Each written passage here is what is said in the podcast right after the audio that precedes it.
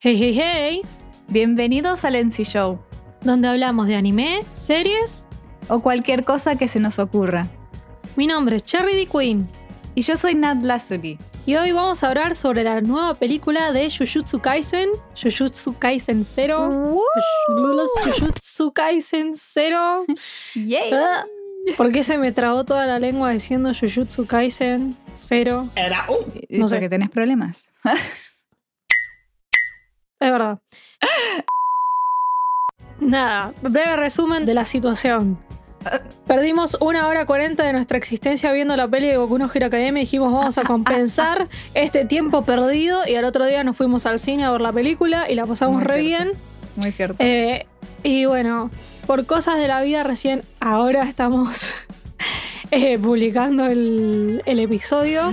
Espero que les guste mucho. Si no vieron la película, no sé si todavía está en el cine. No, no creo. Ya pasó un mes. Pero bueno, les vamos adelantando que está muy buena. Y que se vayan preparando para esperar el. cuando ya salga online para verla. Claro. Así que bueno, empiece, señora Nat, a hacer el resumen enciclopedia. ¿Cómo no, señorita? Bueno. Jujutsu Kaisen 0. Bueno, es la película basada en el manga precuela de Jujutsu Kaisen. Y la película, bueno, fue producida por MAPPA, como el anime. Y se estrenó el 24 de diciembre del 2021 en Japón. Cabe decir que de ventas le fue muy bien, fue muy bien recibida. Sí, yo creo que estaba siendo esperada por los fans. Sí, sí, estaba muy esperada. Bueno, nada, ¿qué, qué es Jujutsu Kaisen 0? Básicamente es un manga precuela, o sea, es la primera idea que puso Gege Akutami, el autor sobre el mundo de Jujutsu. Son cuatro capítulos largos, no de- del tamaño típico del semanal, Mm. que salieron en la Jump Giga en el julio de 2017, un par de meses antes de que saliera oficialmente el manga de Jujutsu, ¿no? Nos muestra, en vez de ser Yuji, el protagonista es Yuta. Pero bueno, Pasa en el mismo mundo. claro, pasa en el mismo mundo un año antes sería de que Yuji entre, o sea que la, historia original de Jujutsu Kaisen del manga empiece. Entonces, eh, bueno, ¿sobre qué trata Jujutsu Kaisen 0? ¿Por qué hablaba? Perdón. El argumento de esta película es, nos presentan a Yuka Okotsu, Nope. perdón, Yuta Okotsu cuando es pequeño y es su mejor amiga que se llama Rika Orimoto. Más o menos cuando ellos tienen alrededor de 7, 8 años, 10, no sé exactamente eh, qué edad tenían, pero bueno, eran nenes. Eran niños pequeños. Claro, eran súper amiguitos y como que un poquito se gustaban, ¿viste? Y bueno, resulta que Rika le roba el anillo de compromiso de su mamá, que creo que, si bien recuerdo, está muerta, eh, del joyero de su abuela. Y le propone a Yuta casarse, o sea, ni siquiera le propone, le dice, nosotros nos vamos a casar cuando seamos adultos. Y él obviamente como que acepta, es todo como súper tierno, re, ay, amor de la infancia y cute. todo. Y bueno, como buen Jujutsu, como buen Jujutsu Kaisen, se rompe todo a los 5 segundos porque a Rika la atropelló un auto y muere. Y la hace mierda. La hace literal- mierda. literalmente le explota la cabeza enfrente de Utah, todo muy Hermoso. hermoso. Y el pobre Utah está ahí, tipo, todo traumadito, mirando la escena. Y como de la sangre de Rika sale un monstruo que se la agarra de los pies y le dice, Utah, Utah. Claro, bueno. Básicamente Tenemos a Nat, la actriz de voz. Utah. Literalmente. Bueno, básicamente Rika se terminó convirtiendo en una maldición muy vengativa, muy fuerte y muy poderosa. Termina maldiciendo, entre comillas, a Yuta, se apega a él, o sea, está todo el tiempo con él. Y Yuta acepta esto porque, nada, se, se siente un poco culpable de la muerte de Rika, entonces es como que lo acepta y no, no la puede dejar ir. Pero le empieza a afectar la vida porque cada vez que alguien tiene algo en contra de Yuta, Rika se mete. Como por ejemplo, unos compañeros en la secundaria le estaban haciendo bullying y Rika los mata. Y básicamente Yuta no, sé termina... si, no sé si los mata o los lastima mucho. Boluda, que- los- no, boluda, los metió en un locker y se estaba cayendo Sí, los toda la sangre. Sí, sí, los pero hizo, no los, hizo mató. Los mató. Bueno, no, no me acuerdo los detalles, pero que los hizo mierda, los hizo mierda. Sí, los, ma- los mató.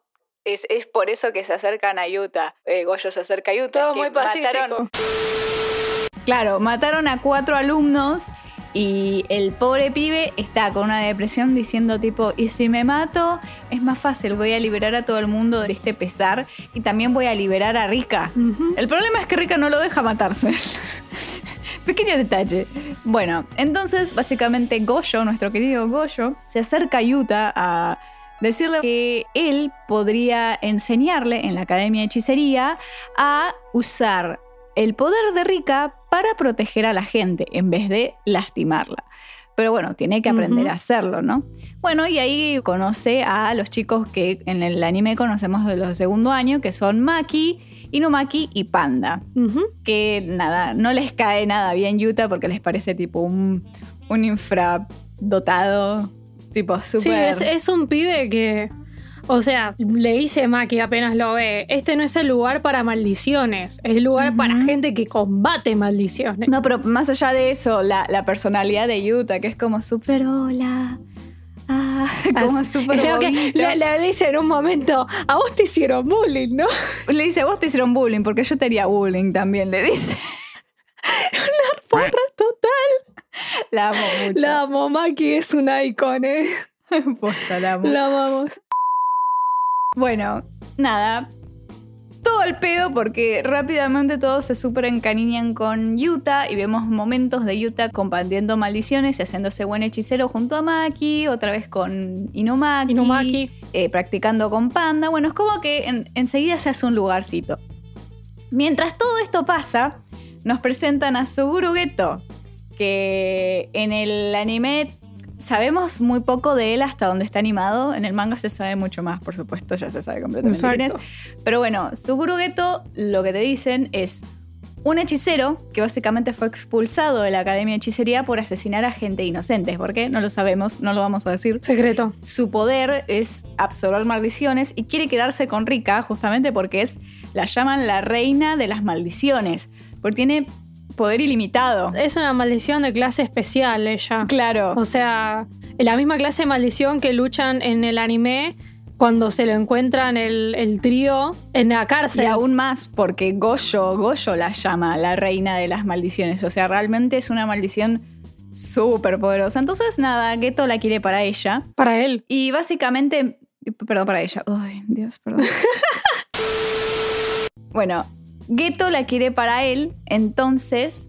eh, básicamente empieza a perseguir a Yuta de manera incógnita. Y después. Para sacarle el bicho a Yuta, obviamente, le declara la guerra finalmente a la escuela de hechicería. Y bueno, se arma un quilombo. Y bueno, no les voy a contar el final porque al pedo. Pero bueno, no importa. En el, creo que en el anime lo mencionan de ese evento, creo que era en Shibuya. Porque fue en Tokio No. y en Kioto. Eh, sí, fue en, en Tokio, en Kyoto, no en Shibuya. Bueno, no me acuerdo exactamente dónde, pero es como que ya había pasado uno. No, el de Shibuya es el que pasa en el manga. ¿Es el que pasa en el manga? No, pero ya había uno antes que pasaba en Tokio. O sea, Shibuya está en Tokio, pero no sé Sí, sí, qué sí, parte de Tokio era esta. No, no, no, no. Esto pasó en Kioto, donde estaban el resto. Y, Y, esto- y Tokio también. Sí, Tokio también es donde estaba, donde estaba Geto, boluda, en Tokio. Por Tokio. eso, bueno, no me acuerdo qué parte de Tokio. Bueno, no Tokio. Tokio, fue en la, en la Academia de Hechicería. No, Tokio. pero en dos partes pasa. Porque, bueno, no importa. Bueno, básicamente ese es el breve argumento. Eh, y bueno, nada, habla. Bueno, hablo. En primer lugar, como ya había dicho Nat antes, es una precuela que es la primera idea del mundo de Jujutsu Kaisen que nos presenta Gege. Y hay una cosa que me impresionó bastante, es lo claro que tenía la idea del mundo y los personajes que maneja, porque no es que son personajes que no aparecen en la serie, todos aparecen en la serie o en el manga después, la mayoría ya para el principio, justo Yuta aparece como mucho más adelante, pero después todos ya aparecen. Y lo claro que tenía el funcionamiento del mundo, ¿no? Vos cuando ves la película obviamente tenés que tener visto el anime, porque si no, no entendés un montón de cosas, ¿no? Tenés que entender cómo funciona el mundo, cómo funcionan las maldiciones, cómo son las cosas en la academia.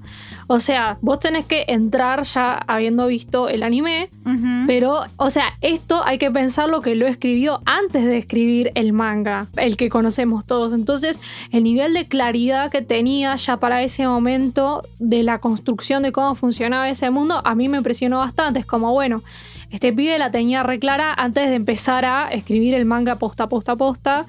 Porque a veces eh, hay otros autores de manga que por ahí presentan un piloto que después viene el editor y le empiezan a hacer ajustes, ajustes de diseño de personajes, ajustes de cómo funciona el mundo, qué sé yo, no sé, cualquiera de los grandes shonen tiene uno, así que es re común. Todo manga tiene un capítulo piloto para probar si básicamente cómo sería cómo sería y cómo si atrae a la gente.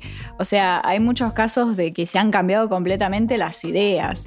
Eh, yo conozco tipo dos casos. Ah, yo conozco como si wow pues importante. Pero eh, sí mal no o sea por ejemplo el caso de Haikyuu que el protagonista no era Hinata era Kageyama y Hinata era una persona de altura normal. Aburrido. Que podía saltar muy alto y que no. Aburrido. y, que no, y que no jugaba al volei. O sea, Furudate tiró eso a la basura. O el piloto de Bleach, que la protagonista era Rukia, no era Ichigo. Ichigo tenía el pelo negro y tenía anteojos. Era Uri, básicamente. No, era, era en el hijo de puta con anteojos, literalmente. Era como, ok. Pero después lo que pasa es que ahí los editores se metieron y le dijeron, por lo menos a Kubo en ese momento, en el 2000, le dijeron, te va a vender más que el protagonista sea un hombre. Entonces terminó haciendo a Ichigo cambiándole el pelo para diferenciarlo de Rukia. Claro. Pero a Rukia la mantuvo protagonista también. Exacto. Pero bueno, es como que, como dice Cherry, la idea de Jujutsu Kaisen ya estaba remarcada desde el piloto. Ya el mundo estaba planteado. Gege ya tenía claro qué quería hacer con su mundo y a dónde quería llegar con sus personajes. Y Classy que no tuvo, o sea, si vos lees eso, no tenés problemas de incongruencias con el mundo. Para nada. Por eso me sorprende bastante. No sé si por ahí en algún momento el tipo habrá hecho otro piloto anterior, pero bueno, esto está completamente alineado con el mundo de Jujutsu Kaisen que conocemos todos. No hay ningún tipo de, cosas que nos digan, che, esto no tiene mucho sentido. No, no, no, la verdad que está 100% todo casi como si se hubiese pensado después, es muy loco. Sí, es, muy loco, es muy loco. Aparte de toda la relación de, de Goyo y Geto, es como que ya el, tipo ya lo tenía pensado. También. Ese arco, ese arco viene recién un poco después, de, lo, que se animó último de Jujutsu Kaisen. Viene, en el manga viene después ese arco. Es como que el tipo ya tenía muy claro lo que quería hacer con sus personajes, lo cual me parece muy bueno al momento de hacer una historia, un shonen o cualquier historia en realidad. Tienes que tener muy en claro desde el inicio qué quieres hacer con tus personajes, sus historias, sus relaciones, porque si no, después empezás mm, a, irte por cualquier lado. Sí, o empezás a tener plot holes. Claro. Los plot holes así como más azarosos del universo son tipo plot holes nivel Araki, tipo me olvido cómo funcionaba el stand de mi propio personaje. En medio de la saga. posta, ¿no? Es como, tendrían que anotar, tener como toda una descripción de cada personaje, las relaciones de todos, nada. El trabajo de armar la historia, ¿no? Manga no solamente es dibujar, sino que también es escribir una historia que esté buena. Y escribir una historia no siempre es fácil. si no, tenés, sé escritor y que alguien la dibuje por vos. Claro, como el dúo que hacen Dead Note, han hecho más cosas juntos. Bakuman. Sí. Ese dueto, la verdad que funciona muy bien. De hecho, recomendación. Bakuman para ver de cómo funciona el mundo del manga y cómo funciona un dueto de un chico que escribe y un chico que dibuja. Que dibuja. Está muy bueno ese anime. Nada, pase chivo. claro. Eh, bueno, vayamos avanzando un poco más. Bueno, ya dijimos claramente que, bueno, que tenía muy bien claro todo. ¿Y esto qué lleva? O sea, Mapa. Mapa ha crecido mucho a lo largo de todos estos años y nos ha demostrado que cada vez hace mejores adaptaciones. Aunque no nos dé la película Yuri on Ice, hace muy buenas adaptaciones. Y la verdad que la adaptación de esos cuatro capítulos de manga a película están impecables. O sea, impecables en todo sentido. La película si bien te agrega un par de cosas para mechar más o menos entre las ideas, porque una cosa es distinta al papel leer un manga y otra cosa es verlo animado. Siempre Sí. te vas a encontrar, incluso en los animes, que a veces se animan como pequeños momentos de interacción para hilar las escenas. Y sí, Y la verdad es que la película lo agrega de manera perfecta, o sea, agrega y no es innecesario, solo suma. exacto. Es la pequeña línea de no nos pasamos con lo que agregamos, pero agregamos lo suficiente como para que la película tenga una continuidad buena y que agregue más a los personajes, porque eso es lo interesante, ¿no? Y aparte, aparte de todo esto, que ya de por sí está como bien adaptada, tiene una calidad de la puta madre, man. Era como estar en el, en el cine y tipo ponerme a hacer pogo en el momento de las peleas, pues yo decía, man, pero esta calidad Sí. me huele el culo. ¿Qué está pasando acá? Sí, la verdad que está muy, muy, muy, bien. muy, muy hermosa, tipo, toda la animación, los dibujos, los fondos, la calidad de los fondos. O sea, se nota que es calidad película, ¿eh? Pero se nota fuerte y es hermosísimo. La verdad que es hermoso. Se nota que, que pusieron esa platita extra para darnos la experiencia de cine. Sí, eh, sí. eh, pusieron a los animadores como esclavos y nos entregaron la posta. Sí, ahora que lo pienso mucho de la música, tanto no me acuerdo. Yo creo que como reutilizaron varios temas que utilizan en el anime. Sí. Que es bastante normal eso igual, ¿eh? En las películas sí, que tienen re, un O anime. sea, había, había un par de temas especiales de la película, como el tema estos cantados que aparece al inicio y que aparece al final de la pelea de Utah. Eh, pero bueno, es, es como que no necesitas hacer una banda sonora entera nueva para la película. No es necesario. No, no, si no, tipo, pobre, pienso siempre eh, en Yuki Hayashi, que el tipo, eh, o sea, siempre está agregando y haciendo nuevos hosts para Boku no Hero, pobre. Para todas. Y siempre hace, tipo, y para las películas también, y es como, Sí. si te pones a pensar, el chabón tiene ya sus melodías y tiene ya Exacto. ciertos temas y después es tipo reversionar, bueno, con tal instrumentación distinta y zaraza. Bueno, perdón, esto es Renner. No, Momento está runner bien. musical. Yuki Hayashi también hizo la banda sonora entera para la película de Film Gold de One Piece. Alta música. Todas las películas de One Piece tienen una banda sonora única.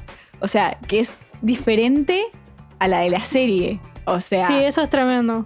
Es normal que se haga eso, ¿viste? Pero bueno, tampoco está mal que reutilicen los temas que estaban en, en la serie, porque estaban bien, iban bien con la estética de la serie. Yo creo que son, son adaptables también a la película, que es bastante oscura, igual que el resto de la serie. Sí, no, sí, cuando empiezan a sonar los temas que me gustan, yo estoy tipo, sí, vamos, en la nuca. Por el lado de la música no la analizamos tanto, pero, o sea, bien, está buena. Está buena para lo que es la peli. Y bueno, un poquito de agregar esto que dijo Ana recién, que este contenido que agrega la película, que normalmente agregarían en cualquier animación, hay un tema con el manga de Jujutsu que acá también aparece, tanto en el Jujutsu normal como en este, es que va a los pedos. Todo siempre va a los pedos.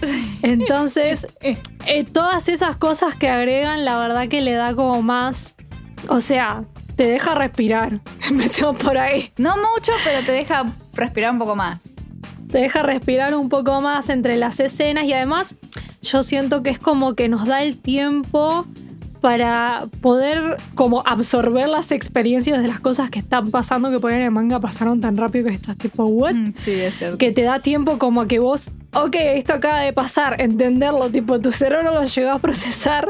Y también el hecho de que todos los personajes que aparecen y lo que van sintiendo, como poder empatizar bien con todos ellos, que a mí cuando yo releí los capítulos estos de Jujutsu Kaisen Zero, decía, che, pero es como que no me podía terminar de meter cuando en la película me pude meter perfectamente en, en- en lo que iban sintiendo los personajes. Claro. Eh, entonces, eso está muy bueno. Que creo que también lo logró en el anime mapa. Entonces Sí. es como algo que está. que ya venía bien y que lo mantuvieron para la película, ¿no? No, obvio, si uno se lo pone a analizar de manera lógica, es natural que quizás Gege no logre hacer que nos metamos completamente con sus personajes, porque nada, después de todo su primera historia, como su primera historia grande, ¿no?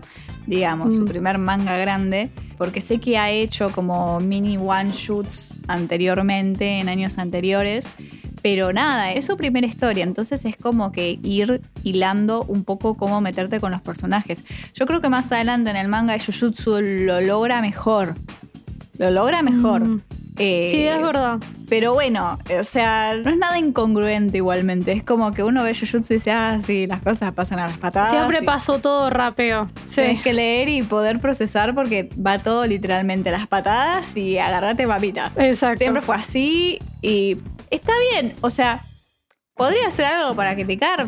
Sí, qué sé yo, pero no es que los hechos van tan rápido que no tienen sentido uno con el otro y no entienden la historia. Van muy rápido, Claro. pero sentido tienen. Claro, es como que pasan tantas cosas todas juntas que te estás tipo. ¡ah! Claro, y que encima podrían haber pasado muchísimas más cosas, porque si lo vamos a pensar, desde que Yuta entra a la Academia de Hechicería hasta que tiene la batalla final contra Geto, pasan un montón de meses ahí en el medio. O sea, los que leemos el manga de Jujutsu nos dimos cuenta que desde que Yuji entra a la academia hasta lo que sería el arco de Shibuya, que no importa, es un arco mucho más adelante en el manga, pasan como tres meses y para nosotros pasaron tres semanas. ¿Me entendés? Es como Por la que- manera en la que lo cuenta. Claro, es como que tranquilamente ahí se pudo haber tomado el tiempo para haber contado todos esos meses, pero no podía hacerlo porque después todo era un- como una cosa especial que salieron solo cuatro capítulos para la Giga. Entonces es como que tranquilamente se podría haber tomado el tiempo que quería para contarnos más sobre cómo Yuta se volvió un hechicero de clase especial, o sea, por sí solo, como, olvídate. Pero bueno, es una decisión de él Exacto. y no por eso no es que no se entienda, se entiende perfectamente que Yuta se fue haciendo fuerte. Sí, yo creo que también, bueno, nada. O sea, te- estaba limitado por esos cuatro capítulos que son los que publicó. Después el que termina siendo el protagonista es Yuji. Claro. Y bueno, obviamente va a profundizar más en Yuji. Es Le va a dar más bola a él, supongo. Obvio, obvio, por supuesto. Pero aparte, con Yushi sí, se tomó mucho más el tiempo, creo yo, que nos mostró, obviamente, para explicarnos cómo funcionaba el mundo de la hechicería, cómo funciona la energía maldita. O sea, la típica de Shonen, ahí sí se sentó a explicarnos, bueno, ¿cómo funciona esto? ¿Y cómo Yushi va a hacer para ser mínimamente bueno en esto? Y ahí sí se tomó el tiempo para explicarnos. O sea que Gege es completamente capaz de hacerlo. Lo que pasa es que justamente eh, es una precuela esto. Entonces, no sé cómo se habrá pensado porque salió antes, pero bueno, como este capítulo especial salió como un manga en sí mismo, recién en el tomo 3 ya ha salido de Jujutsu Kaisen. Entonces es como que cuando uno lo leía de- decías, ah, este es el chaboncito que todo el mundo nombra. Ah, mira vos, esta es su historia, pero ya sabes sobre la hechicería, cómo funciona la energía maldita. Ya tenés una idea. Claro. Entonces no está fuera de lugar.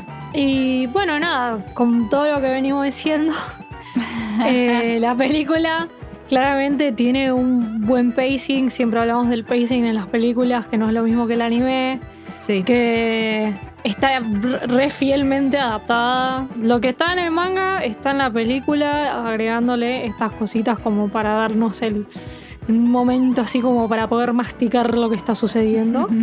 Nada, y realmente se siente como una peli porque comparás calidad anime y calidad película y la calidad película es muchísimo más superior a la del anime. Porque tiene más tiempo normalmente y más presupuesto y todas esas cosas, ¿no?